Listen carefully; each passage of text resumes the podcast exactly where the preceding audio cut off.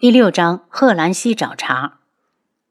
正说话间，管家在外面敲门：“王妃，王爷让我过来，请你过去。”楚清瑶起身，拎起药箱，推门出来。红檀跟在身后，把药箱抢过去。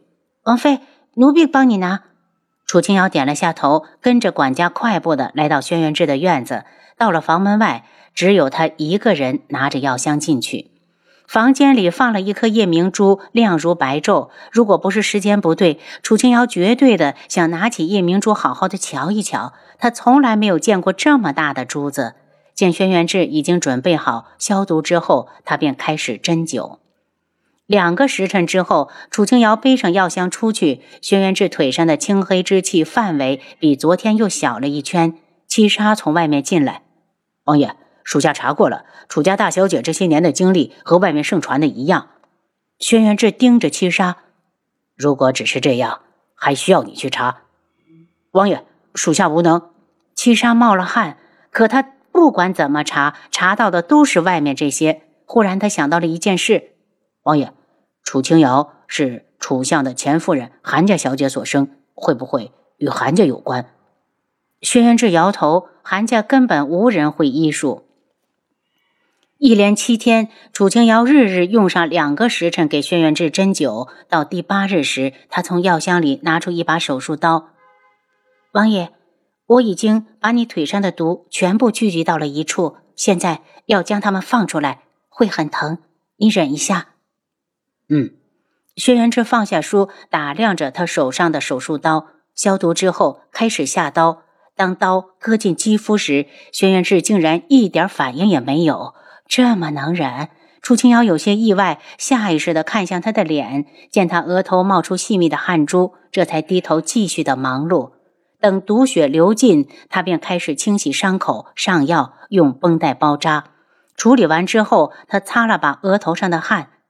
王爷，毒血清除了，但是你体内还有少量的余毒，需要靠药物化解。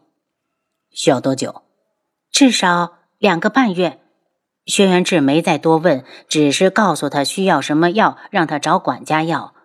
楚清瑶回房洗了个舒服的热水澡，换了身干净的衣服，找出纸笔写了一整页的药材名。还没等去找管家，他就来了。赵伯，你来的正好，我需要这些药材。楚清瑶将纸递给过去，赵伯一看是药材，立即表示马上派人送来。王妃。王爷要我问你，这边只有红檀一个人服侍，要不要再添点人？不用，有红檀就够了。楚清瑶想都没想，直接拒绝。他身上有秘密，自然是人越少越好。再说王府，他没有打算长待，一有机会就会离开。既然如此，王妃如果有什么需要，让红檀去找老奴即可。管家没做多留，多谢赵伯。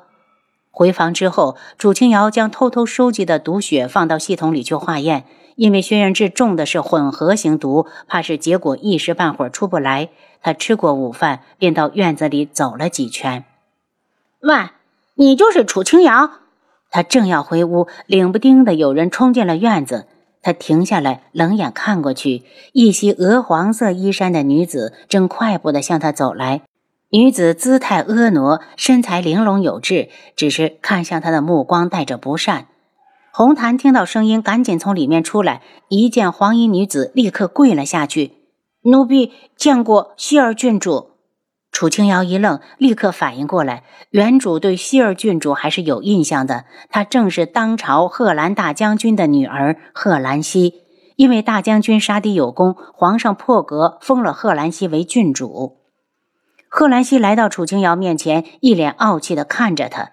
见楚清瑶淡然地站着，一点反应也没有，不由发怒：“楚清瑶，你敢不给本郡主行礼？”原来是个找虐的。楚清瑶故意的轻视地看了一眼贺兰溪：“贺兰溪，你既然知道自己身为郡主，为何见到长辈不行礼问安？”“啊呸！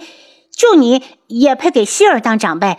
贺兰溪不屑地开口：“你别以为你进了智王府的大门，你就真拿自己当根葱了。智王妃的位置，就凭你也配？”楚清瑶冷笑，对他的小心思已经一目了然。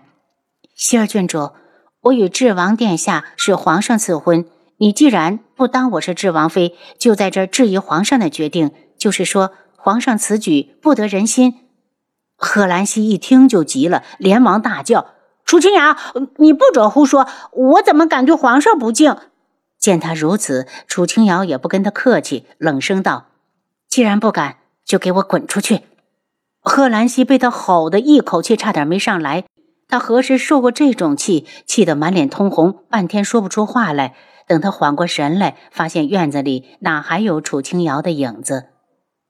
楚清瑶，你敢骂我！他愤怒地冲到房门口，抡起拳头就向前砸去。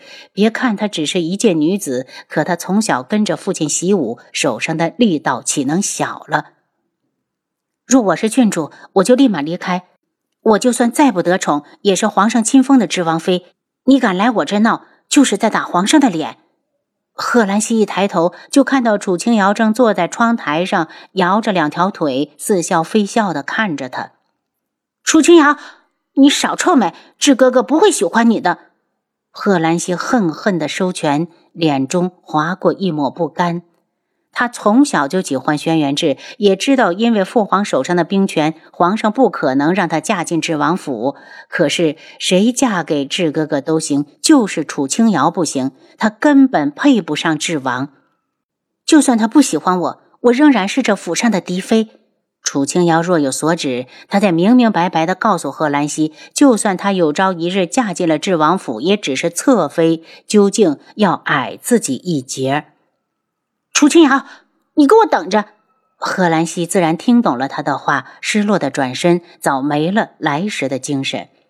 楚清瑶从窗台上跳下来，自嘲的轻笑：这王府他不会多待的，更不要说与人共侍一夫。他没有那么大的大度，轩辕志将来愿意娶谁就娶谁，跟他一点关系都没有。